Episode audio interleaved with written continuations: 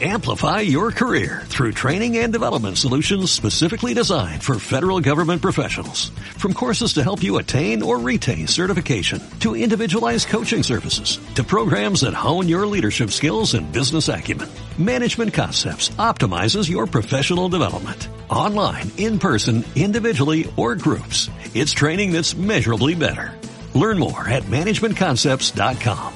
That's managementconcepts.com. Hoy, en Universo Hijos, el arte de renacer de las cenizas, la resiliencia.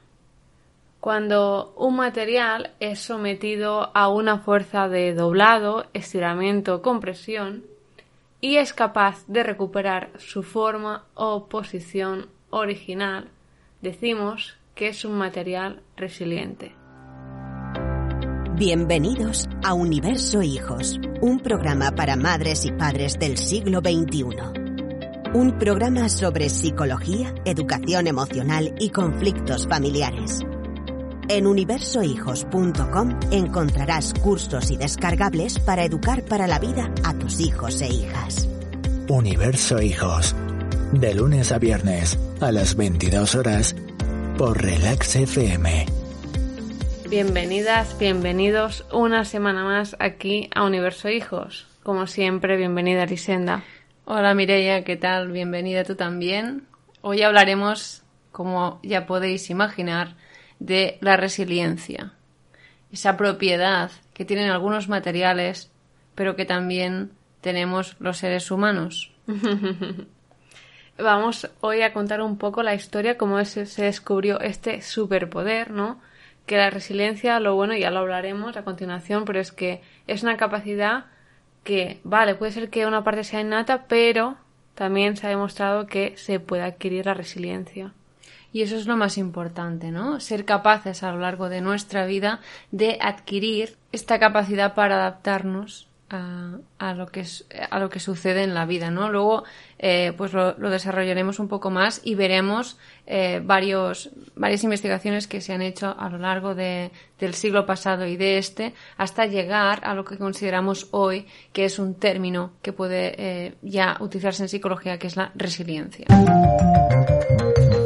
Pero antes, recordad que eh, si estáis en la comunidad tenéis acceso a las guías de eh, historias para no dormir de fracaso escolar, en el que vemos cómo varios estudiantes pues logran salir del fracaso escolar, con qué técnicas eh, pues utilizamos para, para, que puedan salir de ese pozo negro y oscuro. luego también tenéis un descargable que son dos tareas para mejorar el bienestar personal y una mini guía para gestionar la ansiedad. Además, ya sabéis que cada semana, por formar parte de la comunidad, recibís la Educaletter, en el que hablamos de algún concepto de la psicología que pueda ser verdaderamente útil para nuestro día a día y para educar eh, para la vida a los más pequeños. Así que ya sabéis, universohijos.com barra recursos, os suscribís como siempre. Si son más de 30 segundos me lo decís, pero no, son menos de 30 segundos, así que ya sabéis. Y ahora sí, vamos con el tema de esta semana, porque eh, ahora contaremos un poco cómo se llegó ¿no? a al, término de resiliencia aplicado en, en, humanos, ¿no? en esa capacidad eh, también psicológica para adaptarnos a los cambios, ¿no? como si fuéramos eh, pues esos materiales que son capaces de, a pesar de ser doblados, estirados o comprimidos, volver a su forma original.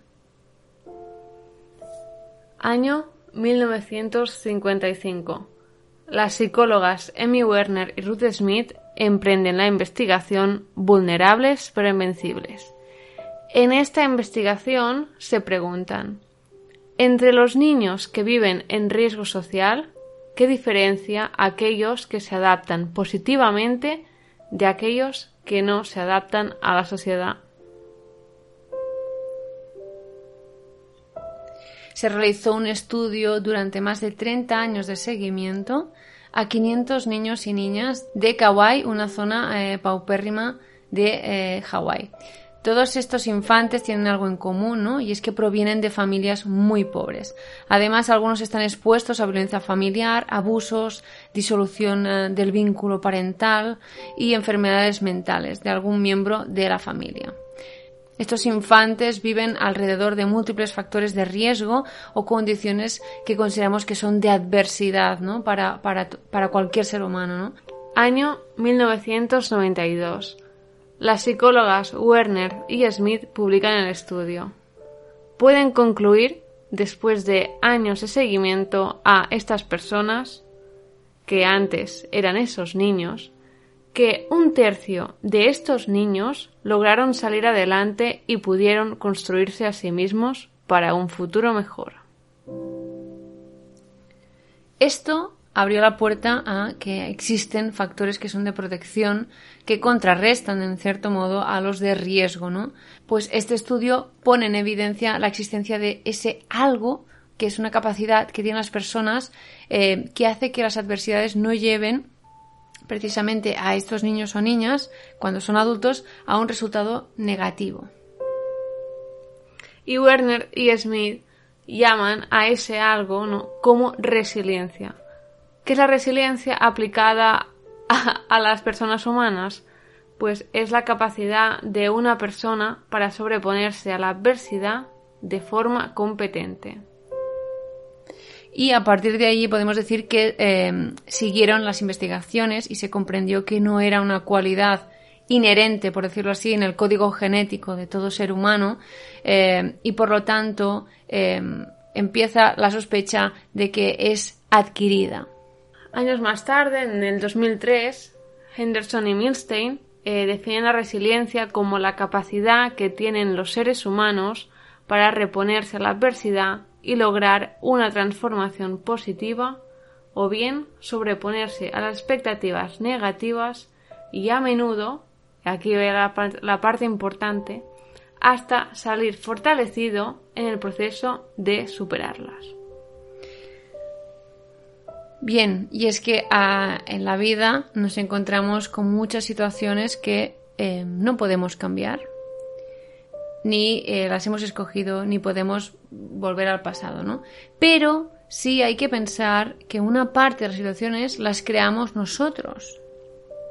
Es decir, somos co-creadores de la realidad ¿no? que vivimos y hay elementos de nuestra vida que podemos cambiar, en el que nuestros pensamientos y especialmente nuestras acciones pueden hacer que donde antes hubo un incendio, hoy vuelvan a crecer árboles. Bueno, ahora ya sabéis un poco más sobre la resiliencia. Eh, os hemos querido contar también eh, cómo surgió este concepto aplicado en el ámbito de la psicología, eh, de la mente humana, ¿no? Y en el estudio este inicial de Werner y Smith, ¿no? ellas sospechan, ¿no? Que, que aunque todos los niños mm, viven situaciones que teóricamente, ¿no? Se espera que pues sus vidas sean una catástrofe total, que las empujen a estas situaciones, una parte de ellos son capaces de eh, no, no, no seguir con esta inercia, estas situaciones que ellos no han escogido y poder eh, salir fortalecido, ¿no? Poder mm, cambiar un poco eh, lo que estaba como predestinado, ¿no? Para ellos. Digamos que son humanos goma, ¿no? Que son capaces, capaces de, de ser resilientes. Em, es una capacidad que, hay que entrenar, que em, es verdad que podemos decir, bueno, ¿y cómo la entrenamos, no? Primeramente es entender cómo funciona el pensamiento humano, que es complejo, que eh, en muchos episodios pues volvemos al tema de la meditación, que puede ayudar a algunas personas si, si les gusta más esa actividad, o, realizar otras actividades, pero entender el papel que juegan los pensamientos y cuando eh, nos identificamos con ellos. ¿no? En, este sentido, mm, es difícil comprender em, el concepto de que somos mucho más que nuestros pensamientos, pero en realidad es así. Y aunque sea difícil, ¿no? De Mireia, de, llegar como a, encajarlo en nuestro día a día, tenemos que eh, entender que nosotros somos mucho más que lo que pensamos, ¿no? Que hay una esencia mm. que, que no es nada volátil y en cambio el pensamiento sí. Y esa esencia es lo que tenemos que lograr hacer, eh, hacer que aparezca en nuestro día a día mucho más, ¿no? No, no taparnos con ese yo, que es ese yo de máscara, ¿no? De eh, una máscara en la que vivimos una sociedad en la que vive en el día a día y no se da cuenta de nada, ¿no? Ese nivel de conciencia bajo, ¿no? De autoconciencia. En cambio, ese, esa parte de mí que, que, que es más esencial, sí que se da cuenta eh, y experimenta el goce, experimenta pues emociones más fuertes, pero a la vez es más inmutable, ¿no? Y llegar allí, eh, pues en muchas ocasiones, para llegar allí, pues implica, eh, pues ser capaces de gestionar situaciones que, que, que, no pueden cambiarse, ¿no? Realidades que son complejas, como por ejemplo la pérdida de, de, un familiar, ¿no? Que es algo que es complejo de gestionar, pero que, que mm, forma parte de, ese entrenamiento, por decirlo así, eh, que nos, nos, permitirá desarrollar nuestra resiliencia. Hay algo aquí no muy importante sobre la resiliencia que implica adaptarse, ¿no? Eh, adaptarse eh, a un cambio, ¿no? A una transformación y es que una de las cosas ¿no? que, que, hemos hablado más en este podcast también es en esta falsa creencia de la estabilidad que nos hemos montado ¿no? aquí con un trabajo fijo, con, con ciertas ideas, ¿no? Que, y siempre aspiras a esa estabilidad, ¿no? Mm. Y, y, lo que es evidente y se ve también en la, naturaleza es que eh, las cosas cambian, mm. están en constante cambio y... Sí, sí, que la esencia es Heráclito, ¿no? En este sentido, que decía que es imposible bañarse dos veces en el mismo río, ¿no? Porque, eh, porque en realidad, ¿no? El cambio es, es ese arjé, ¿no? Que, que, decían los griegos, ¿no? Es ese origen, está en el propio cambio, ¿no? En aceptar, bueno, que la vida es relativamente volátil. Hmm, y que es cambio y forma parte de, de, la vida y de la, la condición de cualquier ser, ser del planeta. Ahora, Luciana, yo te preguntaré, eh, ¿hay algún ser vivo que destaque por ser resiliente. A ver si puedes pensar. ¿El ave fénix? Por ejemplo, sí, el ave fénix. ¿Has ido en el bosque, Lisenda? ¿No has visto los árboles como...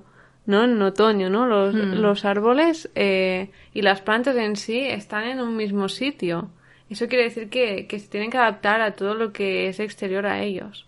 Al cambio de tiempo, a si llueve, si no, a, las estaciones del año, ¿no? Hay árboles que pierden las hojas y luego pues, o, flores, ¿no? Que eh, florecen y luego mm. pues se, se, les cae en las flores los pétalos y por eso, ¿no? Que creo que pensar en un árbol, ¿no? Como es como una buena metáfora para ilustrar un poco lo, lo que es el resiliente y cómo, ¿no? Esa parte que no podemos cambiar, estas condiciones estas mm. situaciones en las que nos vemos envueltos en la vida que no dependen de nosotros, ¿no? Eh, nos exigen, es cuando nos exigen, ¿no? La capacidad de, de adaptarnos, de, de, aceptar el cambio mm. y de construir, ¿no? Al fin y al cabo, una nueva versión de, de, tú misma.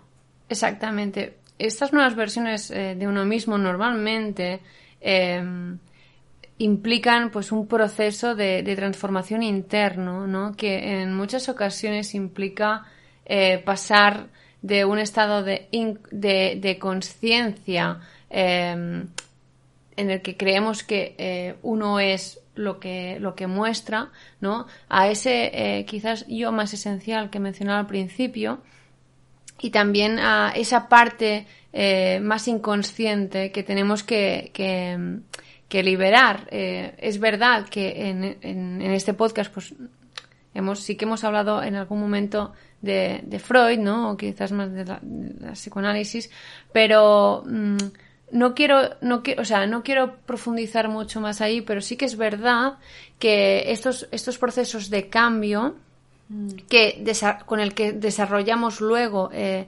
resiliencia, si somos capaces de gestionar esas emociones tan complejas que aparecen en momentos eh, como, como, estos, si somos capaces de, de, fluir quizás más con la vida, pero de hacernos cargo de esas emociones complejas que, que son inconscientes y que luego aparecen eh, sí o sí, porque hay que gestionar. En muchas ocasiones suele ser el miedo, ¿no? El miedo al cambio, el miedo a la nueva realidad, en el sentido de que si has perdido un, familiar, ¿cómo será esa vida sin esa persona? Mm. A, a, ese apego, ¿no? Con ese familiar. Y es difícil y hay que gestionar, pues, emociones como la ira, ¿no? Y como la tristeza. Y hay que gestionarlas de una forma sana y sacarlas fuera, ¿no? y y vuelvo a mencionar en, otro en, este episodio de nuevo eh, el papel que juegan los profesionales eh, de la psicología en estos casos no em, para, para poder procesar eh, estos momentos de cambio complejos no alguien puede ser la pérdida de un familiar, pero también puede ser la, pérdida de un empleo, ¿no? Hay gente que, mm. pues, que queda muy golpeado eh, cuando, cuando, cuando pierde un empleo que quizás quería y por los, mm, por las circunstancias que sea, pues, eh, pues lo mm. pasa mal, ¿no? Porque, porque siente que, que su autoestima baja, ¿no? Y en este, en este sentido, poder ah, dejarse ayudar es, yo creo que es una forma, eh, repito, eh, como he dicho en otros episodios, es una forma de ser, de hacerse responsable de las propias, de las propias emociones, aceptar que, que, uno eh, va a sentir esto y que necesita ser ayudado. Es, yo creo que es, es, un, es un acto de, de responsabilidad muy grande con uno mismo y de respeto hacia uno mismo, ¿no? Es un, es un, es un acto de amor propio en realidad, ¿no? Que es voy a, a pedir ayuda para que alguien me, me acompañe en este proceso de cambio eh, tan, tan tremendo que genera esas emociones tan complejas de gestionar. No digo emociones negativas porque eh, la negatividad es muy relativa porque son emociones que tienen que aparecer. De hecho, imaginemos que, que alguien que, que, que, pierde un trabajo que quiere y que se siente mal no es capaz de, de experimentar la tristeza o incluso en algún momento la rabia, eh, debemos preocuparnos. ¿Por qué? Porque son emociones que tienen que aparecer. Señal de que se está, está, esta persona está asimilando el cambio, está empezando un proceso de duelo y, y por lo tanto mm. eh, esto tiene que, que aparecer. Lo, preocupante sería hacer, ¿no? Como que aquí no ha pasado nada, ¿no? Y de aquí viene la resiliencia, ¿no? Lo que sí que, em, que no hemos comentado es que sí que es verdad que la resiliencia es como la capacidad para volver, ¿no? A, a lo que uno es en esencia, ¿no? Creo que es, mm. a, pesar de, de, los golpes de la vida, pues volver a lo que es en esencia. Pero eh, hay esa esencia que es muy inmutable, pero hay una parte eh, quizás de, de, esa esencia. Si, si podemos tener dos teorías. Una es que eh, vamos cambiando también a medida que hay esos cambios eh, vitales que aparecen eh, a lo mm. largo de nuestra vida y que eh, son, suponen puntos de inflexión, es decir, todo momento de crisis es una oportunidad de algo, ¿no? Mm. Pero también podemos verlo como que ese, esa esencia que somos nosotros, que, no, que no tenemos, o sea, que no hemos revelado toda digamos, somos como una luna, ¿no? Revelamos una parte, ¿no? Una luna creciente, ¿no? Mm. Pues hasta que, que, no nos golpea la vida, no revelamos hasta ser una luna llena, ¿no? Podemos verlo de, de, los dos modos, ¿no? De, de, decir, vamos revelando poco a poco esa esencia de nosotros mismos y sacando nuestra mejor versión mm. a través de la resiliencia y a través de, esos momentos duros vitales, o por otro lado, puede ser que nuestro, nosotros en esencia vayamos cambiando a medida que, Mm, sea como sea, es igual. Lo importante es entender que todo cambio implica un proceso de transformación. Y que eh, es importante hacerse cargo de las emociones que implica y del proceso lo que implica. ¿Por qué? Porque sí que es verdad que, que hay duelos que se cronifican. Y por eso mencionaba que era importante dejarse ayudar por profesionales, o sea, de la psicología, y no es para barrer siempre para casa, pero es que es necesario, es necesario hacer ese ejercicio en el momento en el que vemos que, que bueno, que no estamos avanzando, ¿no?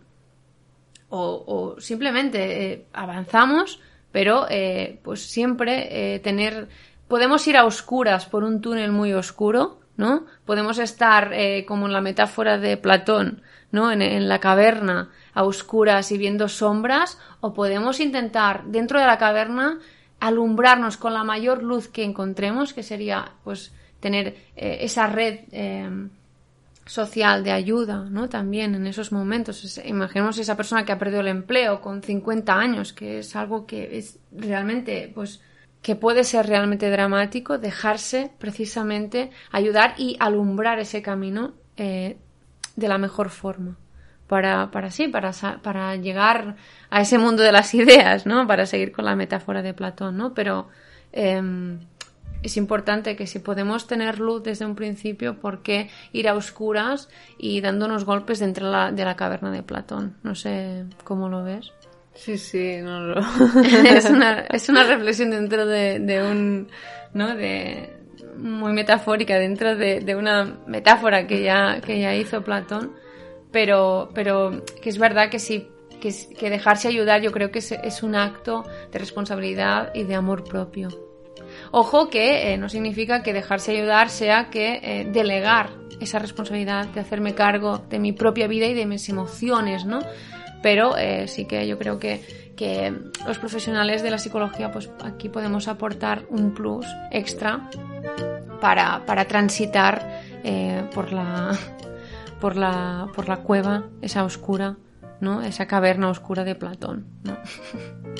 Y bueno, hasta aquí el episodio de hoy. Eh, ya sabéis, ah, por cierto, mmm, desde que no hemos dicho que nos pongáis me gustas, eh, se nota que... que eh, así que si ponéis me gustas, pues sabremos que os gusta este contenido y también pues, pues nos irá bien un poco para, como siempre decimos, para guiarnos un poco para dónde tirar y ofreceros eh, contenido de calidad sobre la psicología.